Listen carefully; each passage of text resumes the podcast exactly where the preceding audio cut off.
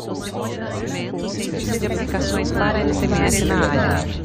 Olá pessoal do Falando Organiques! Hoje temos mais um episódio da série de Analítica com a Agilent. Hoje, como host, teremos a Simone Nascimento, cientista de aplicação na Agilent. Para saber mais sobre a Simone, escute o episódio Trajetórias no nosso canal.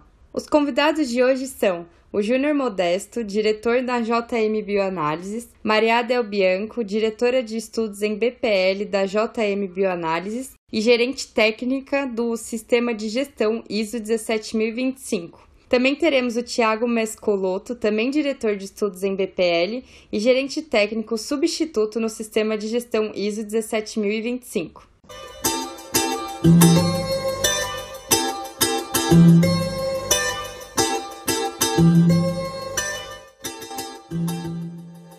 Oi, pessoal, sejam bem-vindos. É, primeiramente, em nome da JM, é, eu agradeço o convite. Eu, Júnior Modesto, diretor e toda a equipe, nós estamos aqui para sanar algumas dúvidas referente a esse tema tão amplo que é análise toxicológica do cabelo.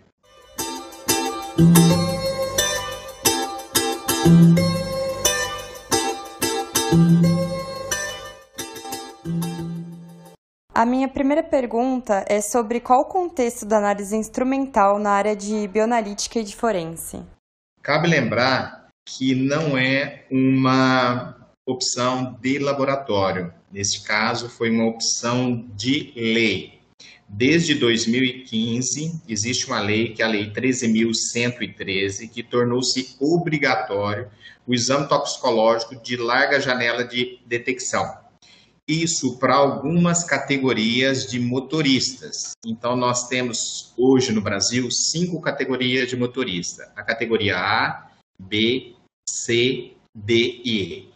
E esta lei tornou-se obrigatória para as categorias C, D e E. Resumindo, é para os motoristas que trafegam com veículos acima de 3,5 toneladas, com veículo com mais de nove passageiros e com veículo de é, unidade acoplada, ou seja, são os caminhões, os ônibus, os micro-ônibus, aqueles que trafegam com cargas perigosas, cargas não perigosas e com seres humanos. Então, essa lei, desde 2015, ela tornou-se obrigatória esse exame toxicológico no Brasil. Depois, outros órgãos é, adentrar aí. O Ministério do Trabalho tem uma lei específica, o CONTRAN tem uma resolução específica, 691, e o Imetro também tem a NITDICLA 069. Então, todos os laboratórios que fazem parte desse pool de laboratórios que atendem os caminhoneiros, eles têm que estar acreditado no Imetro pela 170 25. Tem que passar por um programa de qualidade, tem que ser auditado por profissionais de alta, alta competência é, científica. Então, é muito interessante que a empresa tenha corpo técnico é, formado, corpo técnico treinado, que ela tenha um sistema de qualidade robusto, com gerenciamento de um sistema de qualidade e eficiência, e que ela tenha também uma parceria com empresas que possuem as técnicas mais avançadas no meio analítico. Então, nós temos uma história um pouquinho longa com a Agent. Nós já éramos cliente e parceiro de uma empresa chamada Varian. Então, nossa parceria iniciou nesta empresa chamada Varia. O corpo técnico desta empresa foi passado para outra, para a própria Agile, e hoje nós temos amigos né, na empresa que nos auxiliam é, o nosso corpo técnico, fazendo com que esse ciclo de informação funcione, que esse ciclo de informação seja passado entre o corpo técnico de uma grande empresa como a Agile através do corpo técnico de uma empresa, no nosso caso a JM Bioanálise. Então, eu acredito que esse seja um resumo, uma história que se começou no longo espaço de tempo e que nós optamos por essa, é, pelo exame toxicológico e que é uma lei que está em vigor, está consagrada e é uma realidade hoje no país. Então, pensando aí na, na legislação, né, que é algo hoje obrigatório aqui no país, como já mencionado pelo Júnior, eu queria entender um pouquinho mais, até da Maria, sobre a parte analítica, né? Então, para começar, por que ali o cabelo, né? A legislação menciona especificamente análises toxicológicas em cabelo. Por que cabelo? É, primeiramente, eu queria agradecer o convite da, da Agilent, agradecer a Simone, agradecer o pessoal todo da PUC pela oportunidade de estar falando desse assunto hoje. E eu gostaria de primeiramente estar falando que o cabelo é como matriz, né, para análise, ele não é uma grande novidade, né? A gente tem é, artigos da década de 60 e 70 em que já se buscava analisar metais pesados no cabelo. Então, a partindo desse princípio que ele não é uma, uma grande novidade, então por que escolhê-lo? E hoje o exame toxicológico, a principal, a principal ocasião dele é da larga janela de detecção, ou seja, o cabelo surge como uma matriz que é complementar às matrizes que são usadas normalmente como vias de análise para exame toxicológico, como urina e sangue. A capacidade da urina e do sangue de fornecer resultados, ela varia de, de horas até alguns dias, né? E o cabelo, ele entra como uma matriz que já dá uma possibilidade muito maior, porque ele tem guardado em si informações que são de, de até dias até anos.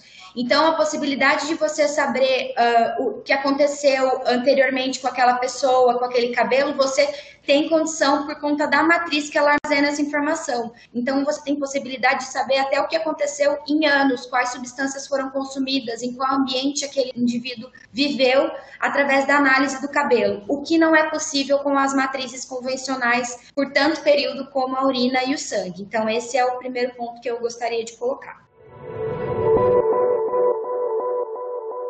Em relação, baseado nessas informações que nós temos aí até anos em, da análise em cabelo, é, qual é o tempo que a, a, janela em que a legislação analisa no cabelo? É em relação a anos, meses? Como que fica? Como que representa em relação a cada período no cabelo? Então, a legislação exige que o exame para renovação da carteira seja feito com uma janela de detecção de 90 dias, ou seja, de três meses. E é, os estudos no cabelo, é, segundo os artigos publicados, é, a gente tem um crescimento médio do cabelo que varia entre os indivíduos, mas é uma média estabelecida de mais ou menos um centímetro por mês. Então, se você faz a coleta de 3 centímetros de cabelo, você tem aí a janela de detecção que é exigida para análise, tá? Então, obrigatoriamente, quando você vai fazer a renovação da carteira, essa janela obrigatória é de 90 dias. E o que, que é analisado ali? Quais são os, os limites genéricos que se tem para ser analisado? É, eu vou colocar um pouco antes de responder os limites, as substâncias que são avaliadas nessa, nessa análise, né? É, nessa análise é avaliada a maconha, a cocaína e seus derivados, né, incluindo o crack, é, o grupo dos opiáceos, que inclui codeína, morfina, heroína, as anfetaminas, que são os conhecidos rebites, é, metanfetamina, êxtase, é, anfepramona, fenproporex e mazindol. Então, a gente tem mais de um grupo aí, né, de, de moléculas, e dentro desse, desses grupos, a gente tem diferentes limites para poder avaliar a, a substância de abuso.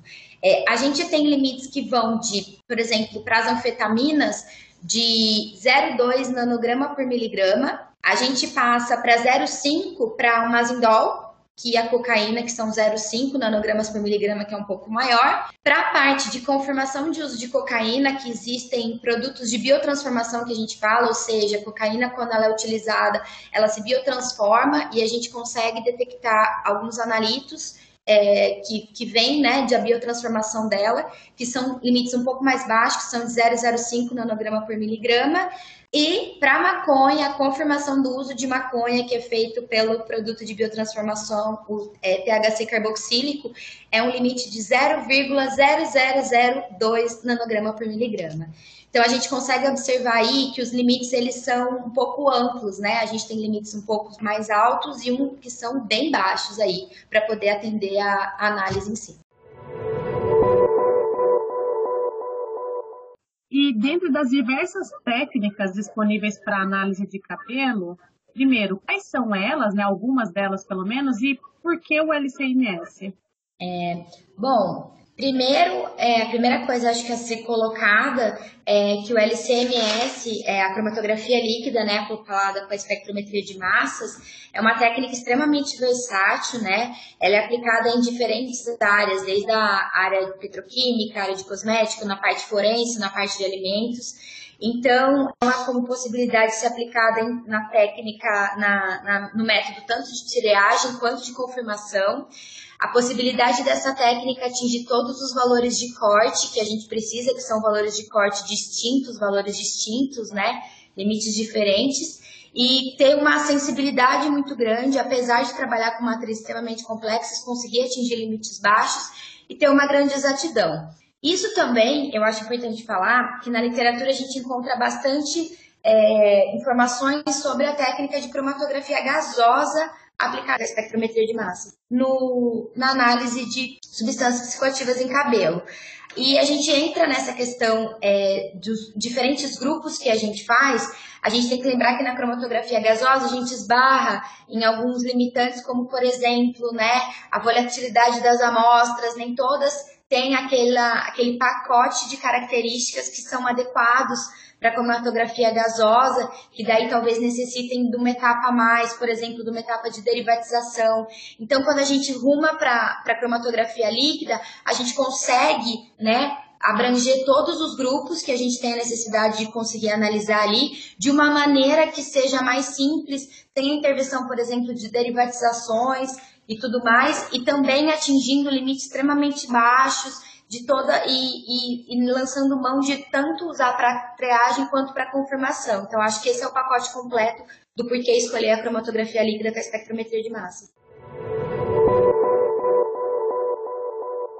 Você tinha comentado sobre a matriz do cabelo ser uma matriz complexa, né? Então, quais que são as opções mais comuns para o preparo de amostra e como que vocês fizeram para escolher o melhor preparo para análise toxicológica de cabelo?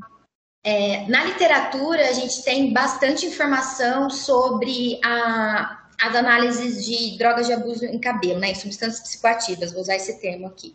É, então, na, na verdade, você encontra bastante informação sobre digestão alcalina, sobre digestão ácida, né? Você vai ter que daí fazer a escolha de acordo com o grupo que você está analisando. Geralmente na literatura você encontra ah, análise de anfetaminas, detecção de anfetaminas, detecção de extração de é, opiáceos e coisas assim.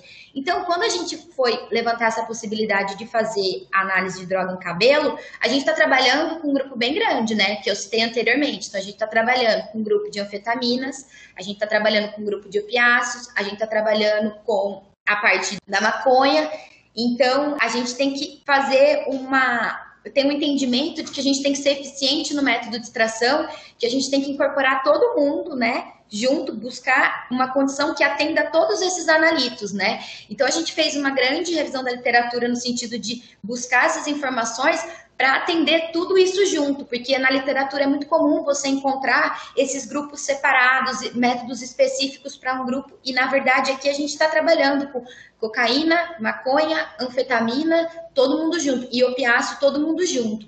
Então é uma, uma coisa que tem que ser muito bem é, estudada para poder ser realmente efetiva na hora que, que desenvolvido e colocado na rotina, para que realmente o seu método de extração garanta um resultado confiável da tua análise. Então, é bem uma parte de, de entendimento mesmo da, da, dos protocolos de extração, de ver o que, que você pode fazer para conseguir agrupar todos esses diferentes analitos numa única análise.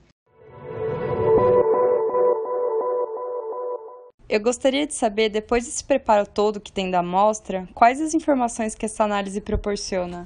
Então, só para complementar da parte da extração com a Simone, é, essa parte ela é bastante importante, bastante crucial assim para o preparo em si, né? Então, geralmente o preparo das amostras ele envolve uma lavagem, né, do cabelo para eliminar a possibilidade de contaminação externa da droga, porque é uma via possível de ter uma contaminação externa. Envolve o picote ou pulverização da amostra, a extração, a purificação desse extrato e a injeção. Então, assim, com essa análise, você consegue é, identificar os analitos, né? Por exemplo, cocaína e seus produtos de biotransformação. É, no caso da maconha, você consegue identificar o THC e, caso seja necessário confirmar o produto de biotransformação dele, que é o THC carboxílico, você consegue ver o uso da, da substância psicoativa que a pessoa fez, entendeu? Falando da análise para a renovação da carteira, então nesses três meses a gente consegue fazer, dizer se o indivíduo usou aquela droga ou não. Porque existem valores de cortes que foram aqueles que eu citei com a Simone, aqueles diferentes, quatro diferentes valores, que devem ser atingidos para que confirme o uso da substância. É importante ressaltar que algumas substâncias têm produto de biotransformação, que é isso que eu estou falando. A pessoa ela usa uma droga, isso se biotransforma e tem analíticos que são marcadores. Então, você faz é, análise dessa amostra, você tem um resultado quantitativo, quanto que você tem daquela substância, daquele analito naquela amostra, e existe esses valores de corte que eu citei previamente, e se tiver acima da norma, acima do, dos valores de corte, nas ações específicas, aquilo indica que a pessoa usou aquela droga naquele período de três meses que se refere ao cabelo coletado. Qual que é o objetivo dessa lei? Por que, que ela monitora nas carteiras, como já mencionado, que acaba pegando ali motoristas de caminhão? Qual que é o objetivo dessa lei? É, eu vou falar uma parte, acredito que o Júnior também tenha uma boa parte a acrescentar. É, a, a, larga janela de detecção dessa amostra é justamente para tirar de circulação aquele condutor, né, que faz o uso contínuo dessa substância, né. Hoje em dia é muito comum ter o uso desse tipo de substância os caminhoneiros acabam usando tudo para conseguir né, estender jornadas de trabalho, para permanecer mais tempo no volante. Então, grande parte das coisas que são usadas das substâncias são substâncias estimulantes, né, que viabilizem essa extensão da jornada de trabalho. Então, a ideia é tirar essas pessoas de circulação, né? Por conta que quando ocorre algum acidente com um veículo desse porte, com grande quantidade de gente, é uma coisa muito grave. Então, acho que o Júnior tem algo a dizer sobre isso também, porque ele já teve previamente em reunião com o Danatran, então acho que ele tem a acrescentar também sobre esse ponto. Nesse ponto, nós devemos enfocar que dirigir não é fácil. Dirigir cansado é muito difícil. Dirigir em condições de estradas não adequadas por serração e outros mais é complicado. Dirigir sob efeito de substâncias psicoativas é muito mais complexo. A sociedade ela não deve ser, como se diz, omitir a isso. É um problema social que está em todas as camadas, mas no momento que nós é, observamos que o número de acidentes em todas as estradas, seja estrada vicinais, estradas de grande porte, ele é um número extremamente alto, mata mais que guerra em muitos países. Isso se torna-se um problema muito complexo. Né? Existe hoje na literatura, existe em cinema, filmes é, interpretando esse grande problema relatos técnicos de navio de petróleo, é, que houve incidente de pessoas que estavam consumindo ou álcool ou outras substâncias. Então, acho que a sociedade tem que encarar isso de frente e ver que é um problema social. O caminhoneiro perde a habilitação por um período de tempo e depois ele volta a fazer o exame, caso o exame dê negativo, ele novamente tem habilitação concedida. Então, ele não é um problema discriminatório, ele é um problema onde monitora os caminhoneiros para verificar se essas substâncias psicoativas estão presentes no, no cabelo, se ele está consumindo. Cabe lembrar o seguinte: em algumas municípios do Brasil, esta lei já se estendeu a taxistas e outras categorias. Então é uma lei que ela está, ela passou por um determinado momento sobre uma discussão da sociedade se deveria ou não sair, é, não se tornar-se uma lei, tornou-se uma lei, é uma realidade. O uso de substância psicoativa é uma triste realidade, onde a sociedade encara desta forma, mas não encara de forma discriminatória, e sim observando é, analisando, detectando onde o usuário dessa substância ele tem a capacidade de voltar ao seu emprego, onde ele tem que provar que ele não fez uso dessas substâncias. Queria que vocês contassem quais são os desafios que vocês encontraram no dia a dia, se tem alguma história. Eu acredito que os maiores desafios né, para essa análise foram no processo de desenvolvimento de método mesmo, e eu queria aproveitar a oportunidade aqui para agradecer imensamente a Cíntia Matuyama, da Agilent, Leonardo Valentim e a Simone Nascimento, agradecer muito a parceria é, que a gente conseguiu realizar. É, vejo muito ganho nesse trabalho em grupo que a gente fez. Acredito que se não tivesse sido realizado em equipe, agradecer ao Thiago Lisier também, aqui que está aqui do meu lado, é, a parte que é responsável também pela parte técnica da, da realização do ensaio, porque eu acredito que os grandes desafios foram na etapa do desenvolvimento, né? Agrupar todos os analitos, fazer uma análise que fosse ao mesmo tempo é, eficiente no fornecimento de um resultado de qualidade garantido, também que fosse viável, né, no processo da parte do laboratório. Então, eu acredito que os desafios foram mesmo na implementação e desenvolvimento do método. Queria também agradecer ao Júnior pela oportunidade de conseguir esse contato com a Agilent, da gente poder trabalhar junto.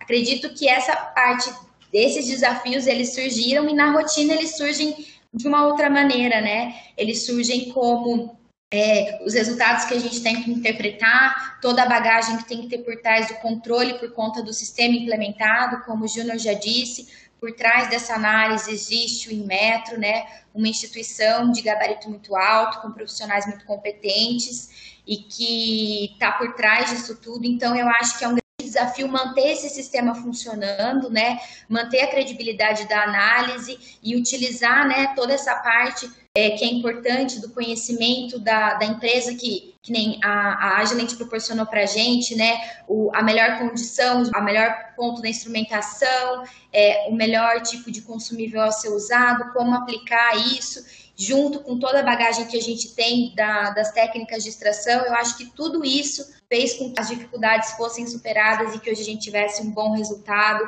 uma análise de qualidade para ser realizada.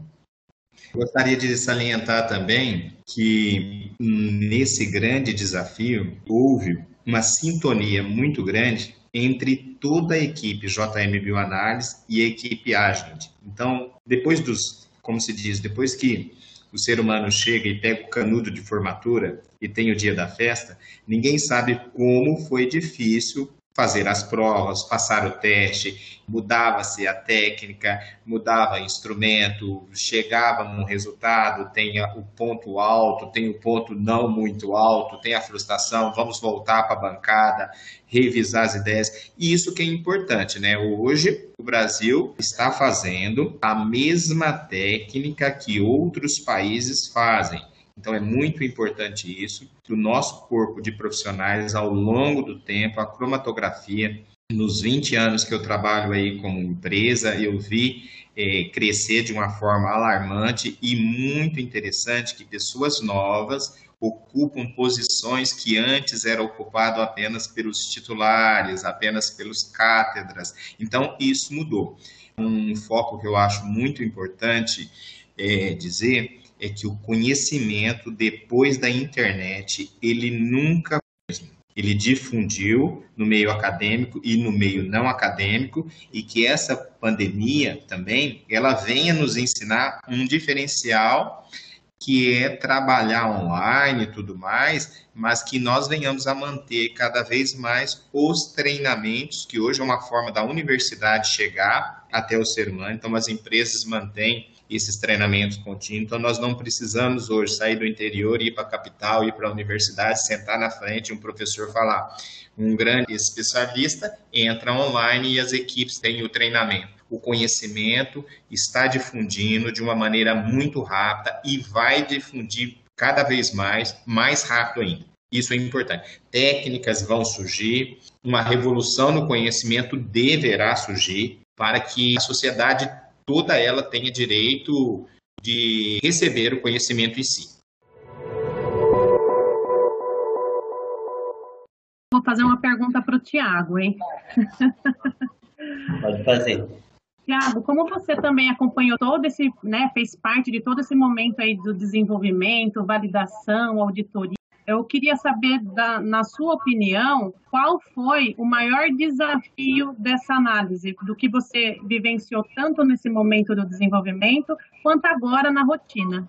Eu acho que o maior desafio mesmo foi na parte do, do THC, sabe? Que para otimizar tanto a parte de extração quanto as condições cromatográficas para ele, foi bem complicado. É, até o Leonardo Valentim e você junto, né, fazendo a otimização da parte de extração e da parte cromatográfica, é, sofreu bastante para chegar numa condição ideal para ele. E para o Carbox foi a mesma coisa, que o Carbox também, além da complexidade da matriz, né, por ter bastante interferência, então também foi bem complicada a parte de otimização da extração, quanto a parte de otimização da, é, das condições cromatográficas para obter um, um resultado confiável na, nas análises. E uma vez é que a gente conseguiu chegar nesse bom desenvolvimento, com os bons resultados analíticos, né? É, qual que é a grande vantagem de se ter gasto um tempo maior nesse desenvolvimento agora para a rotina de vocês? É, então, que, que o tempo que a gente gasta para fazer a, a extração deixa a amostra um pouco mais limpa e daí com isso, é, os consumíveis que a gente usa no, no, equipamento eles duram mais tempo, que nem coluna cromatográfica, toda a parte de capilares e, e, limpeza do equipamento também, né? Porque quanto mais é, a amostra fica ali, a gente consegue limpar, melhor é, dura o, o, equipamento fica mais tempo limpo, então a gente perde menos tempo com o equipamento parado para limpeza, né? Eu acho que é mais nesse ponto de vista. Ah, legal. É, não bons métodos desenvolvidos e validados, né? Eles trazem mesmo uma alta reprodutibilidade depois no dia a dia e o objetivo é isso mesmo, que ele seja robusto e que não pare mais na rotina, né? Que dure o máximo possível. É, pare o menos tempo possível. Sim, que a equipe aí do JM Bioanálise está, está conseguindo, né? Legal. É, eu acho que vale a pena acrescentar também ao que o Thiago falou, né? Que essa parte do preparo de amostras, principalmente para o carboxy THC, ele foi assim determinante para conseguir os bons resultados que a gente teve, junto com a otimização da máquina, com toda a qualidade da máquina e performance dela, né? Que é um instrumento extremamente robusto, extremamente sensível. A gente teve toda essa parte dos consumíveis, utilizar a coluna mais adequada, utilizar é, a parte do, da limpeza da amostra mais adequada. Eu acho que tudo isso, se não tivesse sido da maneira que foi feito, talvez não tivesse tido os resultados tão bons do jeito que a gente tem hoje, né? Eu acho que isso aí foi muito determinante para o sucesso dessa análise, que já é complexa pelo limite já que é bem baixo, né?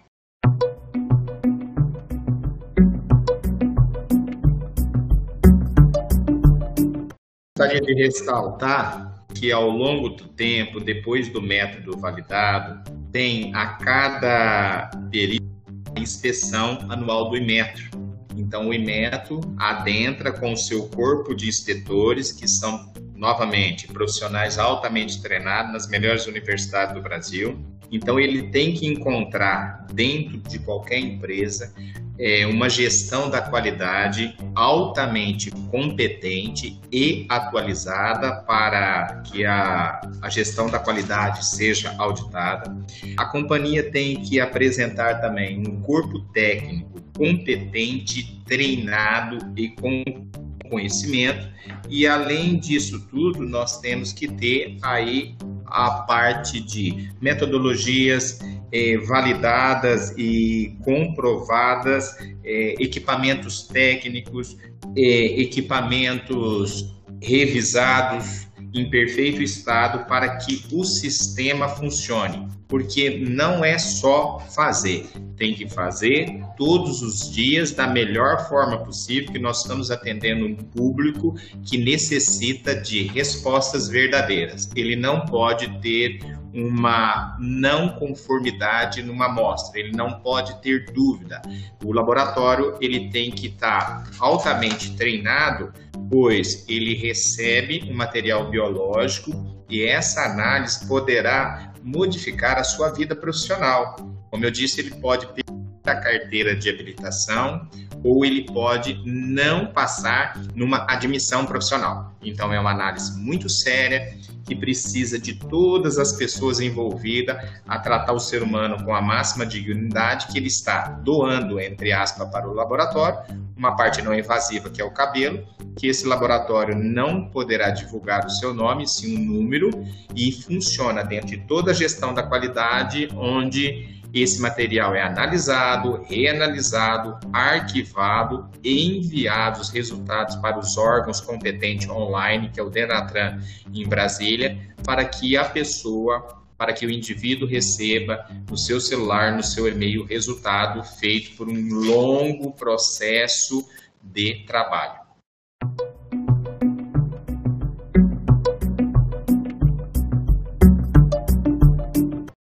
Eu gostaria de saber de vocês qual o processo geral para análise do cabelo, envolvendo desde a parte ali da coleta, preparo, análise e liberação dos resultados. Como é que um fio de cabelo se torna suscetível para análise até o resultado final? Então, só para explicar uma coisa anterior, a droga ela chega até o fio de cabelo através da, da corrente sanguínea da pessoa. Então, a droga está lá na corrente sanguínea, ela vai ser incorporada nesse cabelo ou pelo. Então, depois que a pessoa coletou pelo ou cabelo no posto de coleta, a amostra chega no laboratório, é feita a lavagem do, do pelo ou cabelo para tirar possíveis contaminações externas. Daí depois a gente espera secar, né? Daí picota e pesa uma certa massa dessa amostra. Daí acontece um processo de digestão dessa amostra através do método que a gente otimizou em parceria com a Agilent e depois de, de feita essa digestão, a amostra é filtrada e daí é um líquido que é colocado no equipamento que é analisado, obtendo o resultado final das drogas que foram encontradas nessa análise. Queria é. agradecer a participação de vocês. Obrigada. Obrigado, a gente que agradece.